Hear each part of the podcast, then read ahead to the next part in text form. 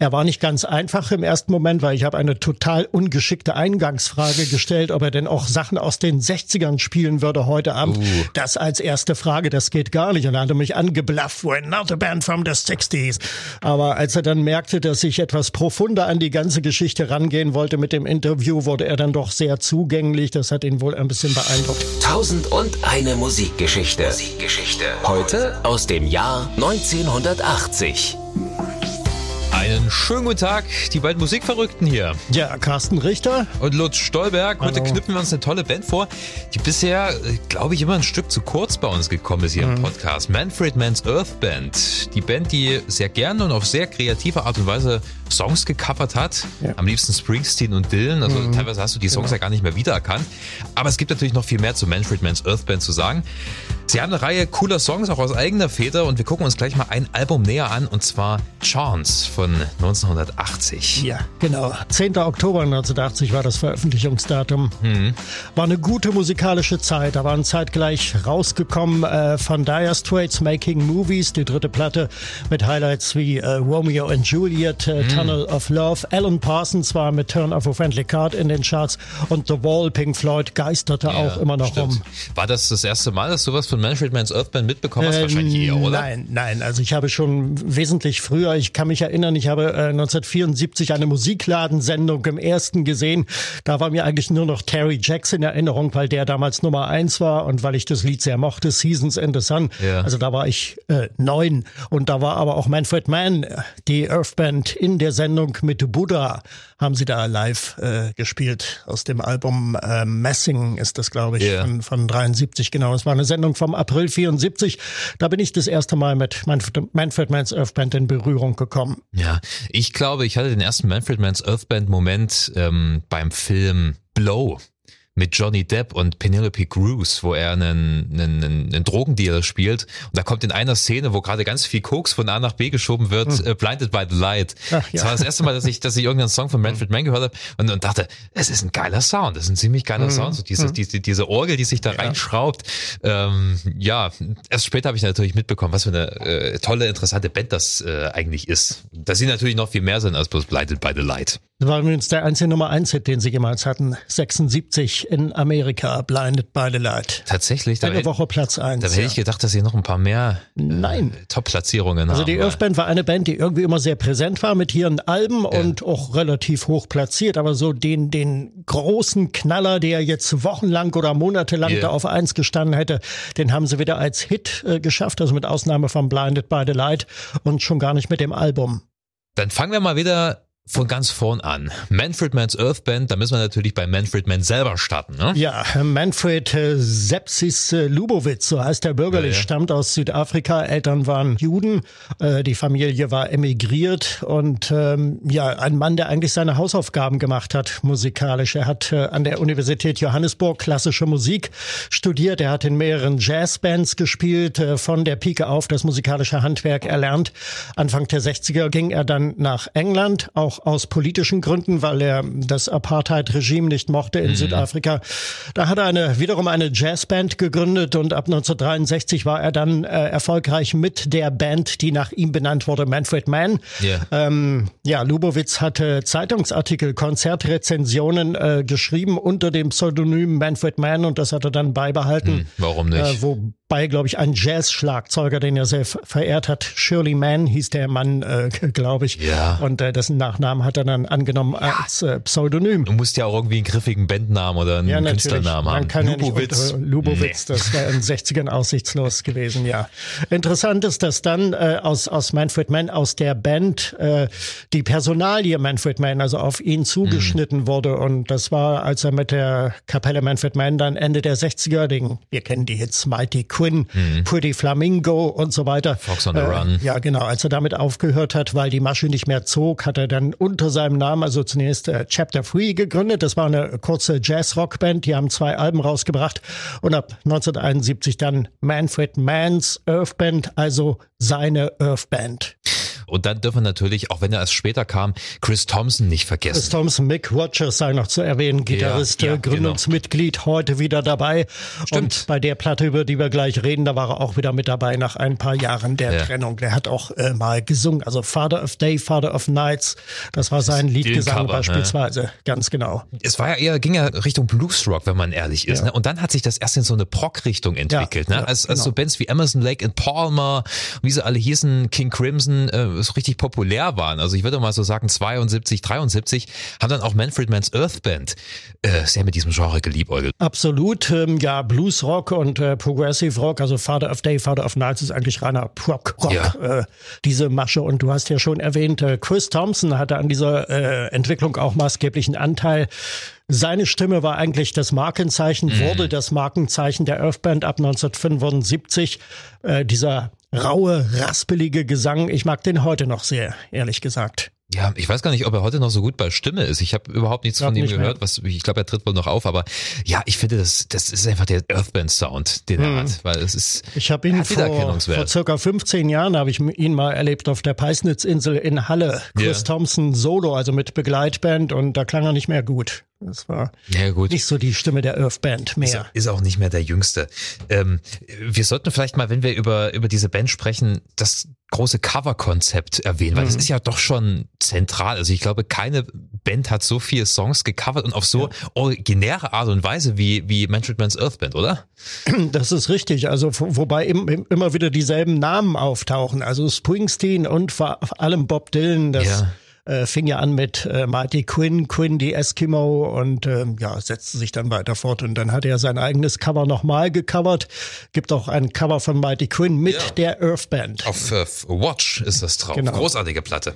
Ja, warum, äh, stellt sich die Frage. Also ich, ich erkläre mir das immer so, dass Manfred Mann so ein, so ein Bastler ist. Hm. So, so, so ein Studio-Bastler. Der hat ja selber mal gemeint, dass er ähm, teilweise vergisst, wie die originalen Songs ja, klingen, genau. wenn er da ein paar Wochen dran rumgeschraubt hat. Und das ist ja tatsächlich so. Wenn man sich meinetwegen Blinded by the Light jetzt mal als prominentestes Beispiel rausgegriffen, ähm, wenn man sich ja das Original anhört, das ist ja so ein früher Springsteen-Song, als mhm. Springsteen mhm. eigentlich noch nicht bekannt war. Ich glaube, das ist auf seiner zweiten Platte drauf gew gewesen, das äh, Greetings from Asbury Park. Das ist einfach so ein, so ein Softrock, amerikanischer Softrock-Song. Ja. Ne? Und was Manfred Mann da draus gemacht hat, das ist, das kannst du überhaupt nicht miteinander vergleichen. Ne? Oder For You, wir werden da gleich noch drüber mhm. sprechen, das hat fast nichts mehr mit dem Original zu Richtig. tun. Ne? Ja. Erklärst du dir das auch so, dass er einfach eine diebische Freude dran hat, da zu basteln? Ja, ich denke schon. Wie gesagt, er ist ja selber ein Tüftler. Er produziert ja auch alle Platten der Earth Band selbst und hat auch in den 60ern schon äh, die Songs äh, maßgeblich äh, produziert. Und ähm, ja, und zum anderen, äh, glaube ich, ist er kein so begnadeter Songwriter. Ja. Auch. Also es gibt natürlich Eigenkompositionen von ihm. Auch auf Chance äh, gibt es einen, einen Song, ähm, den er selber singt und den er äh, natürlich auch selber geschrieben hat. Und das sind nicht so die großen Highlights. Am besten Stimmt. sind die Coverversionen. Ich, ich glaube, er ist halt einfach ein bisschen zu verkopft. Denke schon, ja. Er ist ja, er hat ja wie gesagt schon Klassik äh, studiert, ist ja. übrigens großer Fan von Johann Sebastian Bach. Ja. Ich hatte 1996 mal äh, beim Konzert im Haus Auensee in Leipzig. Das war überwältigendes äh, Konzert damals der Earth Band. Da war Chris Thompson noch dabei und richtig gut bei ah, Stimme. Schön, und äh, ja. da durfte ich Manfred Mann vorher in seiner Garderobe besuchen und eine Viertelstunde lang interviewen. Und äh, da saß er also nix mit Sex, Drugs und Rock'n'Roll. Nein, er hatte einen kleinen Synthesizer aufgebaut in seiner Garderobe. Auf dem klimperte er, improvisierte er herum. Das war ähm, ja seine Art und Weise, die äh, Spannung zu nehmen vor dem äh, Konzert. Ja, und er war nicht ganz einfach im ersten Moment, weil ich habe eine total ungeschickte Eingangsfrage gestellt, ob er denn auch Sachen aus den 60ern spielen würde heute Abend. Uh. Das als erste Frage, das geht gar nicht. Und er hatte mich angeblafft, we're not a band from the 60s. Und äh, später haben sie dann doch mal die Quinn gespielt. Okay, aber als er dann merkte, dass ich etwas profunder an die ganze Geschichte rangehen wollte mit dem Interview, wurde er dann doch sehr zugänglich und ich habe ihn dann auch nach äh, Chris Thompson gefragt und seinem Nebenprojekt Night, ja. das er damals hatte und äh, ja, dass das noch jemand niemand wusste damals 1996. Das hat ihn wohl ein bisschen beeindruckt. Und er hatte mir jedenfalls erzählt, dass jedes Mal, wenn er in Leipzig ist, dass er dann in die Thomaskirche geht, an das Grab von Johann Sebastian Bach und ihm seine Aufwartung macht. That's why I go to Thomas Church, hat er gesagt. Ah. Und er hat ja auch die Kompositionstechnik von Bach, äh, den Kontrapunkt in mehreren seiner Stücken verewigt. Also wenn schlicht und gesagt ja, ja. Äh, zwei Melodien gleichzeitig ablaufen. Das ist im Blinded by the Light im Mittelteil der mhm. Fall. Also da singt auf der linken Seite Chris Thompson die Strophe weiter und auf der rechten Seite singt äh, Manfred Mann den Refrain Blinded by the ja, Light. Ja. Es gibt nicht viele Popmusiker, die sowas verarbeitet haben, weil es eigentlich überhaupt nicht zu diesem Stil passt. Ja. Ich meine, so, so, so eine Bachfuge, die war ja noch komplexer. Das waren ja noch mehr Stimmen, die da übereinander lagen. Das kannst du dann wahrscheinlich wirklich gar nicht mehr bringen in der Rockmusik. Aber ähm, er ist dem, glaube ich, am nächsten gekommen. Und diesen Teil mag ich tatsächlich auch sehr bei Planet ja. by the Light. Es ist schon ein Könner, kann man nicht anders sagen. Mhm. Lass uns erstmal über das Album Chance sprechen. Und ich möchte dich am Anfang gleich fragen, warum du gerade dieses Album ausgewählt hast. Weil ich persönlich habe mit dieser Platte richtig viele Probleme. Tatsächlich. ja. Ganz äh, entscheidend äh, dabei bei dieser Auswahl ist äh, der Opener-Song Lies Through the 80s. Ja. ich fand das Lied damals wahnsinnig gut und ich finde es äh, noch heute gut, ja. Dazu muss man sagen, es war für mich damals als Knirps, also ich war 16, äh, der erste Dekadenwechsel 1980. Also mhm. den Wechsel von äh, 69 60, 70, da war ich fünf, das hatte ich noch nicht so wesentlich mitbekommen damals. Aber der Übergang in die 80er war schon ganz bedeutend irgendwie. Und es gab äh, wenig Lieder über die 80er damals. Von Village People gab es diesen Disco-Hit Ready for the 80s, aber das war kein großer Erfolg mehr, weil äh, Disco schon vorbei war. Yeah. Und dann gab's Lies Through the 80s von Manfred Mann's Earth Band, also mit Lügen durch die 80er. Yeah, yeah. Und wenn man sich den Text anschaut, der ist grandios. Danny Newman hat das übrigens äh, geschrieben. Das ist ist ein ähm, ja, Singer-Songwriter aus London, der äh, in diversen Bands gespielt hat, bei Mick Taylor von den Stones, da ja. hat er in dessen Band mitgespielt und äh, er ist noch heute unterwegs als äh, Danny Newman and the Regulators, lebt inzwischen in okay. Deutschland, ich glaube in Oldenburg. Mhm. Man hat auch, also war mit Manfred Mann befreundet und äh, hat ihm diesen Song geliefert. Und äh, ich möchte mit einer freundlichen Genehmigung mal aus dem Text zitieren. Yeah. Hollywood-Träume werden wahr. Alles wird so werden, wie es uns schon immer schien. Unsere Autos schneller denn je. Das Rennen ist eröffnet. Wir landen auf dem Mars. Video öffnet uns Tür und Tor. Information ist eine Ware. Wir kriegen mehr davon als je zuvor. Das alles in den 80ern. Aber ich sah ein Kind mit traurigem Gesicht, das fragte, wo ist mein Platz in dieser glänzenden Zukunft? Werden sich die Menschen noch miteinander beschäftigen oder nur noch mit leblosen Dingen und müssen alle Bäume Parkplätzen weichen. Mit Lügen durch die 80er. Ja, dieser Text hat visionäre Kraft. Über die 80er auch hinausgehend, muss Absolut, man sagen. Leider. Natürlich. Na, eine ziemlich düstere äh, Prognose, wenn man so am Anfang mhm. eines neuen Jahrzehnts steht, muss man dazu sagen. Aber der Song klingt dagegen äh, meiner Meinung nach überhaupt nicht düster. Ich habe ja schon gesagt, ich habe ein bisschen mhm. Probleme mit der Platte. Nicht mit diesem Song, den finde ich auch geil. Richtig cooler Opener. Sowas gehört äh, als erster Titel gespielt und äh, nicht ohne Grund ist es ja auch ein bekanntes Stück dann geworden. Sicherlich nicht Platz eins, weil wie gesagt, das war ja dann wahrscheinlich bloß Blinded by the Light. Mhm. Aber wurde wahrscheinlich trotzdem gespielt im Radio, in, oder? In, in den deutschen Radiocharts war er auf jeden Fall äh, ziemlich weit oben. Da wurde er überall gespielt. Hessen yeah. 3, internationale Hitparade im Deutschlandfunk und so weiter. Also man konnte ihn schon deutlich wahrnehmen. Ja. Und ich finde auch, dass For You, das Springsteen-Cover, über das wir ja schon gesprochen haben, mhm. reizt sich da auch gut ein. Das hat einen ähnlichen Sound und eine ähnliche Dynamik ja. und ähm, das ist wirklich so, so, so das, was man von Manfred Mann's Earthband gewohnt war. So dieses virtuose, hier, hier gibt's mal ein Synthesizer-Solo und dann kommt ein Gitarren-Solo und, und dann kommst du wieder zurück zum Thema. Ähm, das ist wirklich perfekt gemacht. Der Rest der Platte dagegen. Also, da muss ich ehrlich sagen, da, da, da kraut's mir ein bisschen, weil das mhm. ist nicht mehr das, was ich abfeier an, an, an Manfred Mann's Earthband. Mhm. Also ich bin ja großer, großer Fan der Platte Watch. Mhm, ja, auf, auf, auf, der Platte stimmt meiner Meinung nach alles. Ich glaube, ich habe einfach so ein grundlegendes Problem mit diesem ähm, frühen 80er Jahre Rock-Sound. Das heißt, ähm, kalte Gitarrensounds, die Synthesizer-Sounds mag ich auch nicht so sehr. Mhm. weißt du noch, zwei Jahre zuvor auf Watch, ja. da ähm, das, was dominiert, war der Orgelsound. Da ja. liegt immer irgendwo okay. eine Orgel drunter. Mhm. Bei Chance war es auf einmal so eine kalte synthesizer Ja, da haben wir so, diese Moog-Spielereien. Ja, und, und, das, das, das ist natürlich ein persönlicher Geschmack, ich weiß, mhm. aber ähm, das ist mir, das, das gefällt mir überhaupt nicht. Ich finde, das ist ein Sound, der im Gegensatz zu diesem 70er-Sound nicht gut gealtert ist. Mhm. Ich finde es sperrig. Tatsächlich. Ja. Also ich bin da anderer Meinung. Das ist gerade für mich eigentlich auch einer der Faktoren, die dieses Album äh, ausmachen, gerade weil das so, so kalt und ein bisschen düster äh, rüberkommt und sich mit dem zum Teil frisch fröhlichen Melodien dann mischt, also auch so eine Art Kontrast dazu ergibt. Das finde ich gerade so gelungen. Ich war damals, wie gesagt, so getuned auf The Wall ja, ja, und, und auf Alan Parsons Turner für Friendly Card. Da haben wir also ähnliche Akzente auch. Und äh, irgendwie passte das da wie die Faust aufs Auge mit rein. Das hat sich ja auch damals schon angekündigt, Kalter Krieg, der dann nochmal ganz unangenehm wurde, Anfang der 80er. Ähm, das war jetzt kein Jahrzehnt, wo man unbedingt fröhliche Sounds rausdrücken muss. Mhm. Und ich habe auch überhaupt nichts gegen, gegen düstere Musik. Ich mag ja auch dann, was später kam, so Bauhaus und sowas, das finde ich klasse. Ja.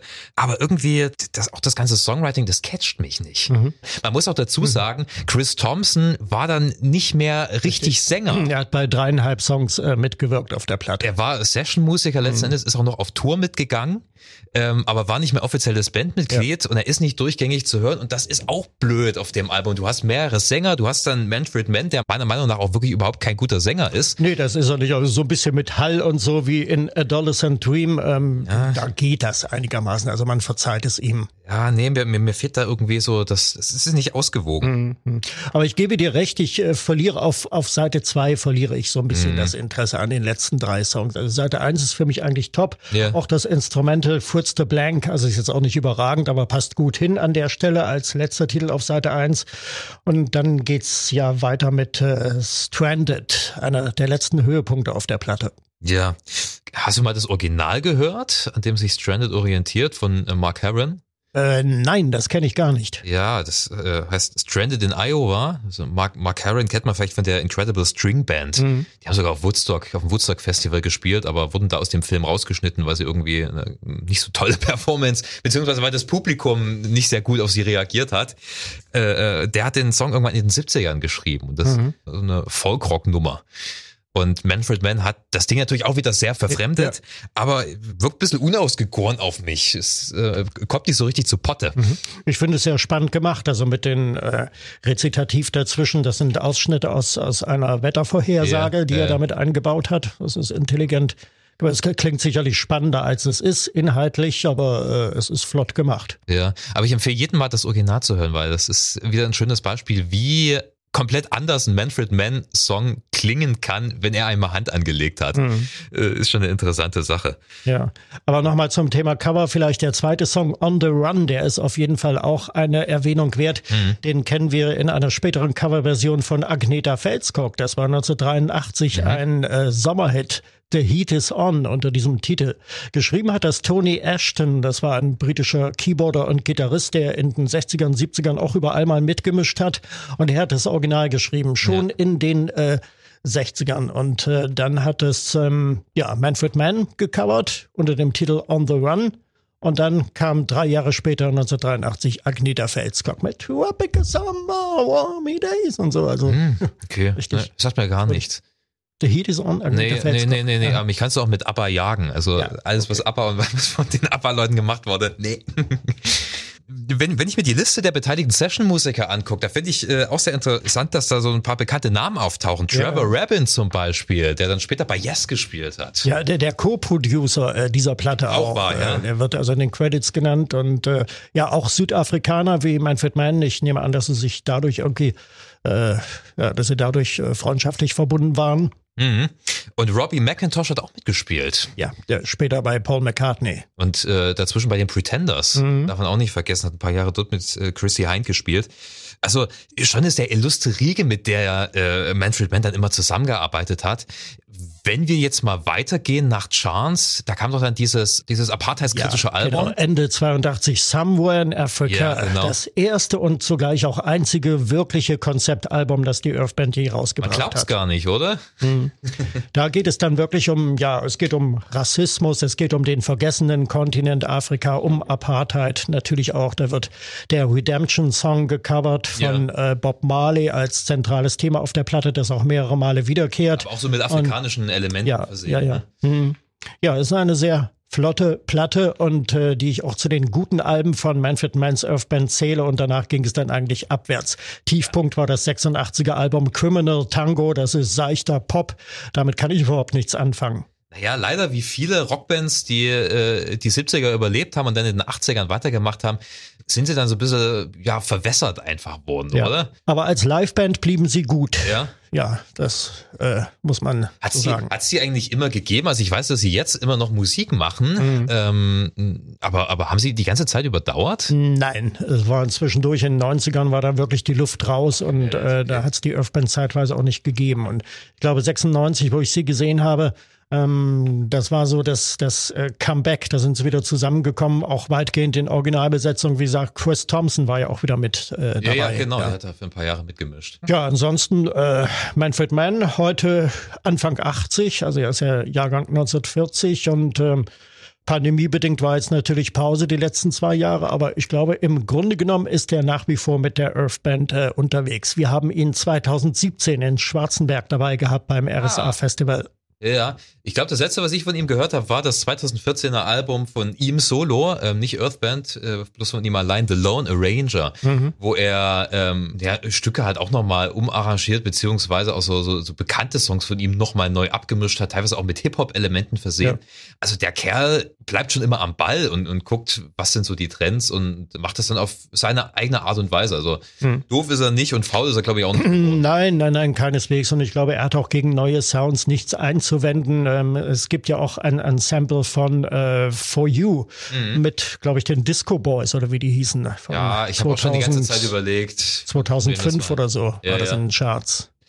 Ja, wichtiger Musiker. Ähm aber dadurch, dass die, die Musik ja doch meistens sehr anspruchsvoll war, waren sie dann eben doch nicht immer so in den Charts mit ganz vorne dabei. Also ich meine, sie sind ein großer Name, ja. aber kommerziell hat sich das wahrscheinlich nie so hundertprozentig gelohnt. Das ist richtig. Also auch Chance war eigentlich eher enttäuschend von den Platzierungen. Platz 11 in Deutschland ja. als höchste Notierung. Da war es in Amerika noch notiert, in Großbritannien überhaupt nicht. Und ähm, ja, aber ich glaube, das war Manfred Mann persönlich auch nicht so wichtig. Ähm, ich glaube, er hat mehr auf Live-Konzerte ja. äh, gesetzt und da haben sie wirklich tolle und auch ausverkaufte Tourneen geliefert.